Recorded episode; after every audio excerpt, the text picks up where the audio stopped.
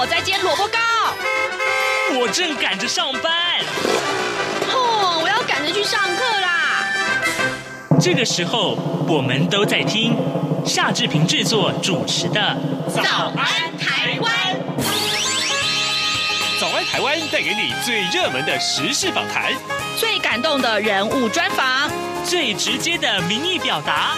对，让我们一起收听《早安台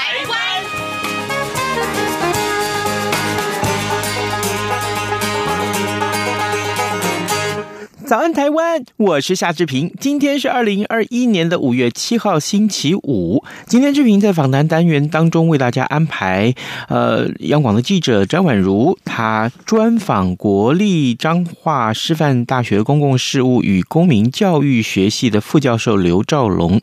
我们要请刘老师为大家来分析最近最热门的这个政治话题，也就是呃，黑道入党掀起了波澜。蔡英文总统呢，在在前天啊，前天。亲自在民进党的中常会里面向全国社会大众致歉。那么致歉之后的下一步又该是什么呢？待会儿我们要请您收听这样的访谈内容。在呃，请您收听之前呢，这边有一点点时间跟大家说一说各平面媒体上面的头版头条讯息啊。我们首先看到今天联合报和中国时报都锁定在疫情上面，不过切入点各有不同。联合报的这个呃标题是超过六十五岁以上的长者可以打工费。的这个 AZ 疫苗，下个礼拜一开始，军人也可以开放接种了。好，我们看到联合报的内文是这样提到的：华航诺富特群聚风暴持续扩大，昨天又新增加了一名本土个案，这是第一一七四个个案。那么这是饭店内部的工程部的这个员工啊，呃，曾经和饭店男务。部呃，房务部的这个主管啊，还有房务部的女经理啊，呃，开会联络，那初步认定是因此而感染。全案呢已经超过了二十九个人染疫了，包括十一名的机师，还有一名空服员，五名的饭店人员，以及一名饭店的外包商，还有六户的家庭群聚啊，十一名家人。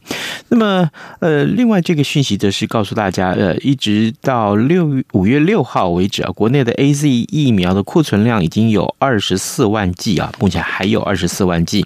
那么陈时中指挥官呢，就宣布说，从下个礼拜一开始，要扩大接种第七类的对象，包括了军人、军事机关以及国安单位文职人员，大概有二十点八万人。另外，第八类的对象也可以开放接种，就是六十五岁以上的长者，也三四八点五万人，三百四十八点五万人。那么，为了提升这个接种的可进性啊，那么指挥中心已经在全国设置了三十百三十个三百三十个接种点了，这是联合报的内文。那另外，我们看到中国时报上面提到跟疫情有关呢、就是四方会议就责啊，华航恐怕面临百万重罚。这也是诺富特跟华航群聚感染事件的一个啊就责的会议。观光局首先就开罚了诺富特的这个饭店啊，开罚十五万块钱。这是呃中国时报上面的头版头条内容。另外，我们看到的是《自由时报》。《自由时报》今天提到的是，行政院有这个三大政策，百亿催生啊，这个有百亿元的预算啊，要来呃提高这个呃生育率。这三个重要的呃方法是哪些呢？我们看到《自由时报》的内文呢，二零二一年的世界各国的生育率预测，台湾名列最后一名。因应少子化危机，行政院。的院会昨天拍板扩大不孕症的试管婴儿补助方案，增加产检次数，还有项目，还有就是放宽育婴留职停薪等三大政策，投入百亿元的经费啊，打算要这个打拼啊，让这个处于幼育儿期的夫妻们愿意生也勇敢生。好，这是我们看到呃《自由时报》上面的头版头条讯息，我想对很多的家长应该是非常重要的喽。好，那另外两。份财经专业报纸上面，《工商时报》则是提到了这个四月的 CPI 年增是二点零九百分之二点零九，这是通膨拉警报，拉出了警报，呃，这个消费者可能过度扩张了。另外就是《经济日报》上面这个呃台塑集团说，石化品的这个涨势触顶了，这可能对台北股市今天的呃相关的这个话题啊再度引爆。好，现在时间已经是早晨的七点零五分零三秒了，我们先进一段广告啊，广告过后。后马上就回到节目的现场来。注意，请注意！这样看中国节目主持群有新成员加入。各位听众朋友，大家好，我是这样看中国节目主持人陈冠廷，欢迎收听每周五播出的《这样看中国》陈冠廷时间。多元角度、精彩丰富的节目内容，请锁定每周一到每周五晚间九点三十分到十点播出的《这样看中国》。早安，台湾，你正吃着什么样的早餐？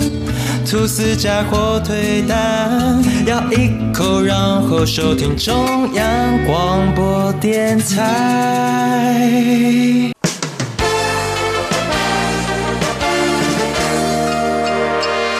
早安，笔记本。大家好，我是宛如。在今天呢，我们要来谈一个让民进党最近头很大的一个问题啊。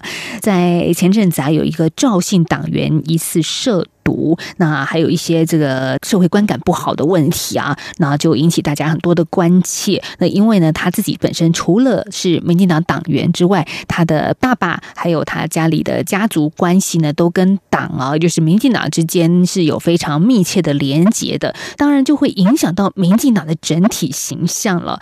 特别是我们记得，在过去大概八年前吧，民进党还没有执政的时候，曾经就发生过黑道集体入党的一个事件啊，当时也就引起了非常大的争议。所以，到底什么样的人可以进入民主进步党成为党员呢？这很重要啊，因为这除了关系到党的自己本身整体形象之外呢，再加上明年民进党中央还有地方党部即将要进行改选，那新的党中央呢会决定二零二四年总统和立委的初选机制，所以这都是非常重要的一个关键。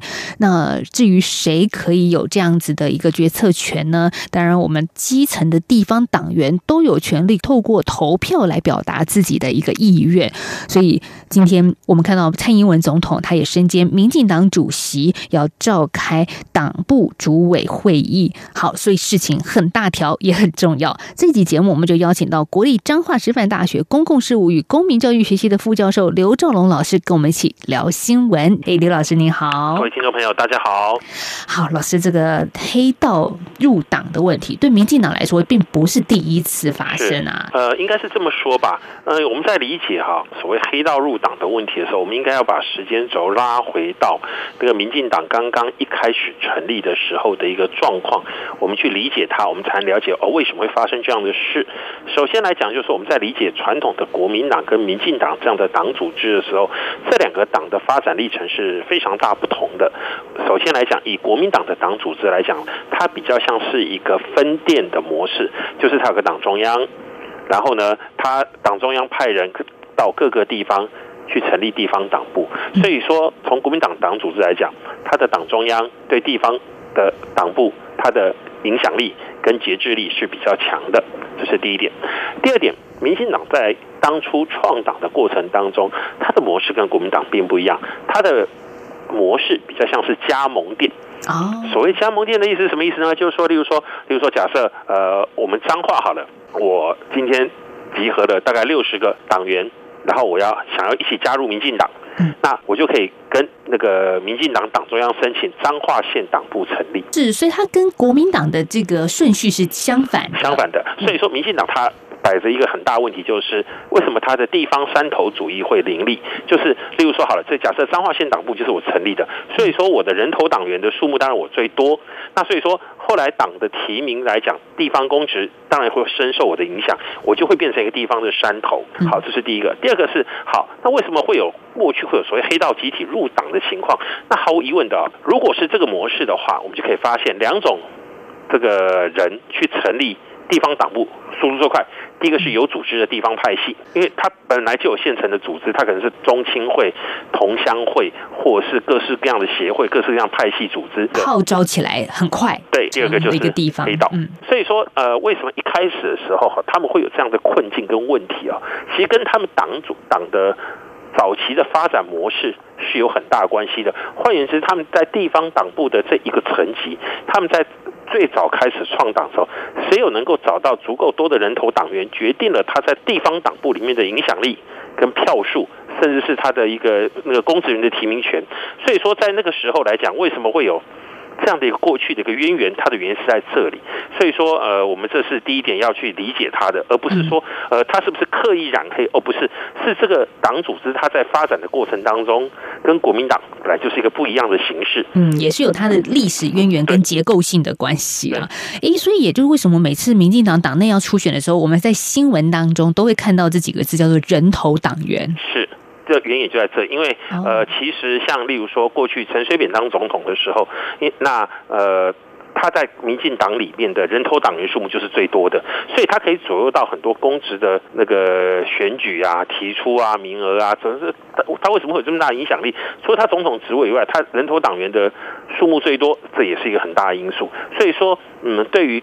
那个地方的对于民进党的公职来讲，呃，他如何去找到足够多人头党员，这个形成他的一个支持，这个就会变成一个很重要的一个一个点。但是谁可以来当党员，这个问题又很大了。如果我只是抓几个人头，然后假设哈，我们是假设他有一些这个黑道的背景，能不能让他进来呢？啊、好，这这会不会陷入就是地方的两难哦？就是我想要发展，可是我又得筛选过滤我们本党需要的人才啊。应该是这么说吧，就说还有个问题是迁户口的问题啊，因为台湾的户口户籍制度不像中国大陆那么样的一个严谨，所以你要从 A 地迁户口到 B 地，或者从乡村迁到城市，基本上都很容易的。嗯，那那个过去啊，他们还有个问题也是存在，就是说，例如说，呃，我要到某某地方选公职，然后我可能啊，这个带了一大堆幽灵人口，迁户口迁到我要选的地方去，那投票那天才出现。那那同样的这个问题也会伴随着这个人头党的问题出现。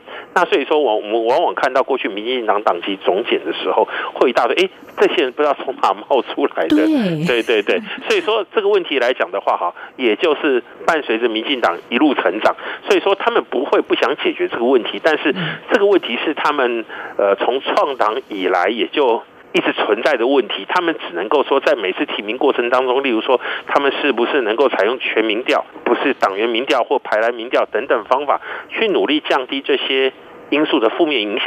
如果这么说，党内就是有这样的制度，我们在制度里面玩也不违法，也不会造成什么困扰。就算好，就是真的有人头党员的话，可是大家也都是呃，可能支持某一个候选人，希望把他呃拉抬上位，这也是无可厚非的事。对，可是这个游戏规则有时候你就很难去掌握这些所谓的突然冒出来的党员他的身份问题，个别的一个问题。对，这个是个别人的。问题，但是一有一个老鼠屎，就马上看，现在就变这个样子啦。是，是 所以说您刚刚讲到问题，就是说黑这个黑社会入党问题能不能消除啊？呃，民进党到目前为止，他们也只能够就 case by case，嗯，去处理，就是好，你出事了，我们就处理。那你没有出事，我们无法去举证你是一个黑社会，因为黑社会本身是一个。非常模糊的定义啊，对，有些也是一个社团嘛，哈，对，合法社团，对，它是个非常模糊的定义。这个就好像我们过去讲什么叫流氓哦，是流氓是个模糊的定义。那我同样的，我今天能不能用流氓把抓起来？到牢里面去坐牢哦，当然不行，这减数条条已经被认定是违宪。戒严时期好像可以，但是早就离我们很远。对，黑社会我们能不能能不能说指称你是黑社会，剥夺你的参政权？那这个是有问题的。就除非你真的明显，像这次的案例，它可能是涉及到呃药物滥用、毒品的问题啊，那当然明显违法。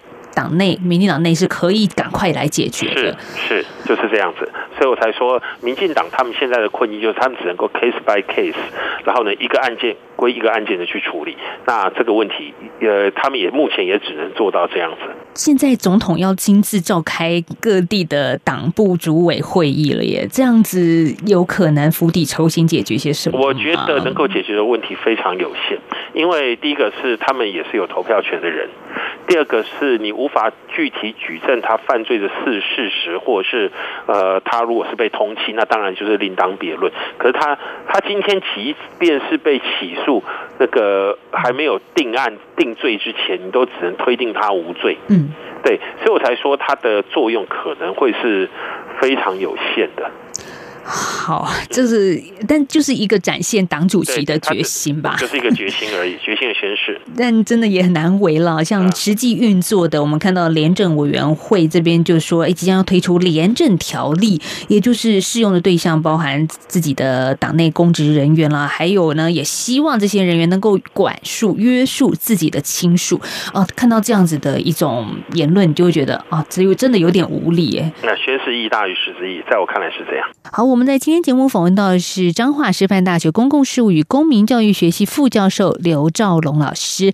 刘老师呢，今天谈到的是民进党最近头很痛的一个问题啊，而这个问题呢，马上也就被台湾的在野党国民党这方面给数落了，就是说呢，国民党就质疑了，说，诶，民进党你是不是遭到染黑了呢？当然，民进党也很快速就回应说，党内啊有明确相关的排黑规范，但确实没有好好的落实，对外界的批评，民进党是虚心接受，并且严格来检视现有的机制。好，这个是民进党方面。但是如果说到哎，这个黑道进入政坛呢、啊，过去的台湾其实这个非常常见了，大家也不陌生了。但是它也有它一个发展的历史脉络，是不是，老师？呃，我们民主化之后。国会全面改选，开放了很多的地方派系首脑直接参与了立法委员的选举。他们从过去审议会转战到立法院，那于是地方的这一层级的公职人员就产生一个非常大的真空。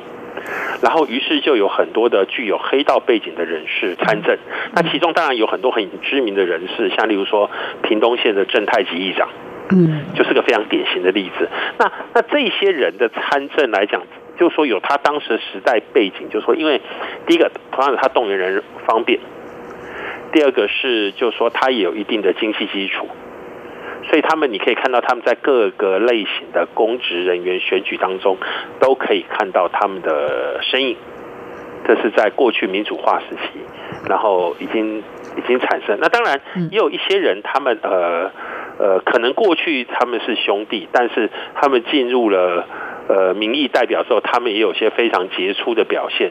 那这个也改变了有一些人对他们的印象，甚至是正二代、正三代。那这些我们在台面上都可以看得到。那这又是另外一种模式。所以，这些人进入参与了政治权力的运作，会产生后遗症吗？会，包含分肥政治，包含了政治腐化、人谋不张的，他们参与各种公共工程的围标等等都有。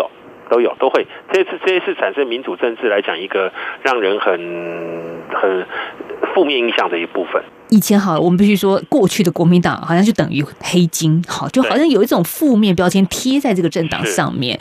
那现在民进党执政，然后当然也不希望这样子的标签被贴上去。嗯，所以民进党现在他们也努力撕下这个标签，一贴上这个标签就万劫不复的感觉。所以当这一次的案件，就最近的案子很很有意思的是，国民党马上站起来，就是说质疑民进党，哎，你被染黑了。那民进党当然赶快做出一些呃道歉，而且深切检讨的一个回应，但是也说国民党你自己要不要想一想？毕竟现在国民党是在野党嘛，所以站在在野党监督执政党的立场，国民党。这样子提出他的质疑无可厚非啦，这是第一个。第二个，以目前国民党的状况来讲啊，他的不论是地方的公，就是中央的公职人员部分，或者是这个染黑的情况来讲啊，我们不能说完全没有啊，但是呢，我们只能说，当大家把眼光都放在。执政党身上，这也是一件合理的事，所以我觉得国民党这样子说，呃，原则上没有错。那第一个，第二个是因为民进党是执政党，富有人民的比较大的期待，所以民进党的回应啊，除了在呃回应国民党的过去以外，我觉得他更多的应该是要。呃，如何挽回民众对他的信心，达到他能够继续永续执政的目标，这才是他要做的。我觉得他在指责国民党这个问题上面，呃，似乎不应该是他的主力，而是应该是如何让民众能够取得信任，根除解决问题。但是老师，其实刚刚上个阶段，我们刚刚也谈到说，要根本解决是有他的难处，就连现在民进党。台北市党部主委吴怡农，就是其实现在很多这个年轻人很喜欢这个市党部主委吴怡农，也是民进党的一个青壮派，就。对，以明日之星，然后也提出很多解决的方案。可是，可是你会觉得啊，真的能解决吗？就留下他有提到说留下呃推荐人的电话号码啊，一些基本资料啊，这好像都是形式作为啊。呃，其实蛮难的啦。我觉得吴一农他在目前的位置上面能做的非常有限，因为第一个，第二个是说你如何认定党员是黑道，然后要剥夺掉他的党内事务的参与权利哈，呃，这也是很困难。是例如说哈，他可能过去被起诉过，他可能被服刑过，可他已经服完刑了，你不能剥夺他政治参与的权利啊，对不对？嗯，这是这是陷入一个两难困境。真的，对。那所以说呃，我觉得目前的很多做法来讲的话，呃，治标也很难治本，这是第二个。啊，第三个，呃，我个人觉得说，就民进党来讲的话，因为它是个非常讲求政治实力的政党，包含它的提名、它的选举等等，所以我觉得说，短期之内，如果说这一个具有呃黑道背景又是派系中人的人，我觉得民进党要提出一个具体的处理方式，我觉得并不容易。而且台北市还有一点是非常有趣的一点啊，台北市是目前台湾各县市里面唯一无地方派系的城市。对，因为因为过去国民党统治的关系，所以说他把刻意把台北市的派系给裂解掉，所以离开台北市都有所谓地方派系，可是，在台北市里面是没唯一没有地方派系的。那这可能跟他都市化也有关系哈，因为派系是讲究是人跟人之间的连接，所以说在这种情况下，它可能形成另外一种真空。怎么说是另外一种真空？就是说，好，那在这里面谁的组织性最强，可能就会形成类似派系的一个作用存在，那可是黑道。对，就是离开台北市之后，还是在看到地方山头，对，还是山头林立，但是也是有它运作的原因存在了。因为毕竟选举是投票产生，对，这需要动员，动员就是要人嘛，对对对。其实哈，所谓的白与黑哈，嗯，这个问题哈，这个我们觉得我们可以看看日本的经验，其实还蛮有意思的。日本的日本的黑道哈。他们在九零年代进有过一波的大改革，他们的改革的哈，就是说他们发现一件事，就是日本黑道他们发现他们各式各样的产业，哈，他们加总起来的收入，哈，居然不会比 Sony 新力公司要低，对，然后后来他们才开始想第二个问题，那我们可不可以哈，这个让我们的收入从灰色变成合法？嗯。那是后来他们九零在进行一波黑道的改革，那这改革日本政府跟警察也是欢迎的。我举个例子来讲，像例如说，呃，过去黑道收是保护费，他改把它变成保全公司，我跟你签的是保全的契约，我让我的堂口小弟穿上制服，对，然后呢，看起来很合理的公司经营，非常合理啊。然后呢，这个呃呃。你跟我就是签契约，一个月要给我多少钱？嗯，然后你有出了什么状况，我的保全我就会去帮你处理。好，这第一个。第二个是我的公司是因为有合法的收入，所以政府可以跟我的公司收税。哦，对，那那对政府来讲的话，你的公司是纳入制度化的管制里面。那警察从某个角度来看，你是合法公司，我反而要保护你的权益。那这个给日本的黑道一个很大的启示跟改革，就是说，如果我赚干净的钱，我都可以赚这么多，政府还要保护我，我还可以依法纳税，我干嘛要去赚脏的钱？嗯。好了，所以说他们的逻辑就整个改变。那那所以说你去看到日本，包含山口山口组啊，那个住吉会啊、道川会等等啊，他们底下都变成一个一个个公司化。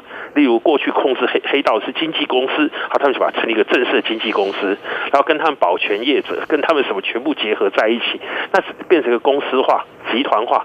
财团化的一个模式，嗯，对，那那那那好，那那问题也也就很有趣了。当他们不再犯罪的时候，你你怎么看待这群我们过去脑袋中认定的黑道？对，老师您讲山口组，就马上想到就是黑道。其实现在人家不是哦，但他们是公司，对，是公司化了，对。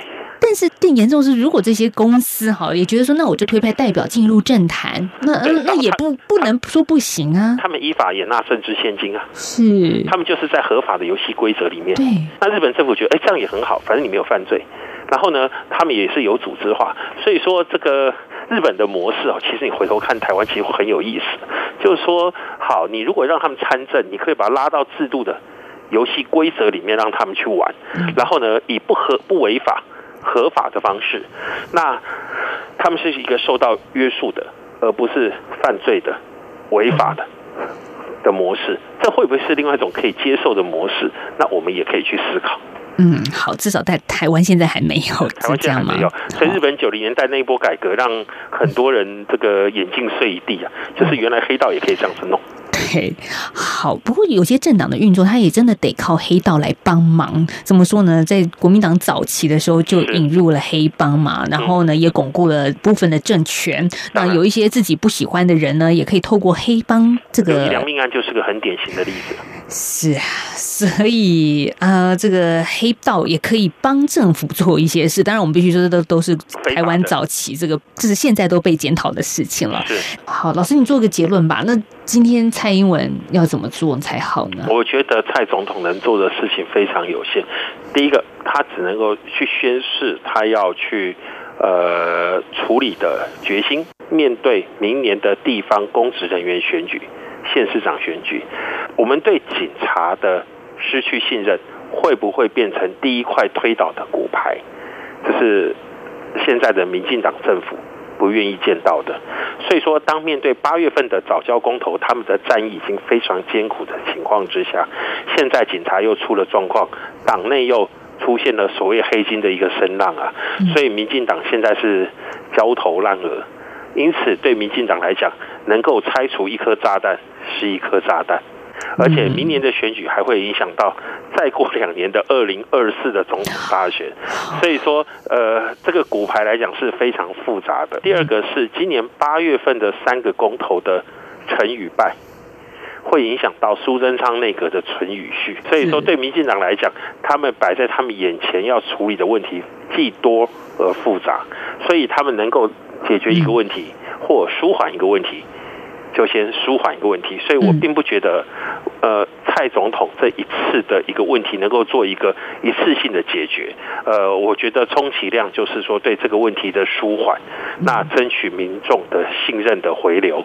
短期之内要把形象给扭转回来，这对二零二二年的选举来说是当务之急了。是，嗯，好，我们在今天节目访问到的是彰化师范大学公共事务与公民教育学系的副教授刘兆龙老师，谢谢刘老师跟我们一起来聊新闻，谢谢。早安，台湾，你正吃着什么样的早餐？吐司加火腿蛋，咬一口，然后收听中央广播电台。早安，豹马仔。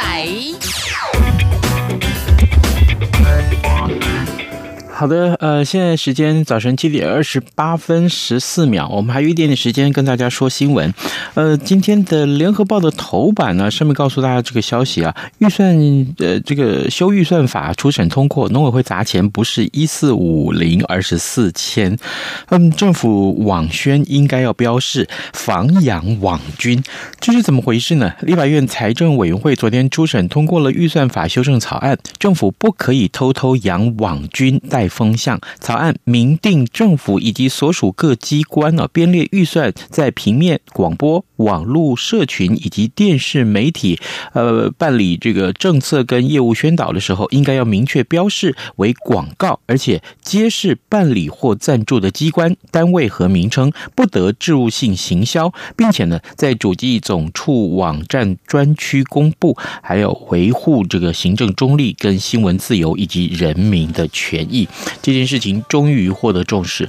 好，这个呃，相信以后大家。开始会真正重视这件事情啊，就是我们看到的所有的文宣品，到底这是花钱来的吗？或者说这真的是需要宣导吗？呃，我想人民在心目中会有一把尺来衡量。那另外有关于黑道的问题，刚刚各位也都收听到宛如所为大家做的访谈了。黑道问题迟来呃这个由来已久，但我们仍然希望那这是一个清明的政治。今天节目时间也到了，那志平就祝您有愉快的周末，咱们下周一再见喽。醒一醒反正过了十二点，好多一样被丢弃。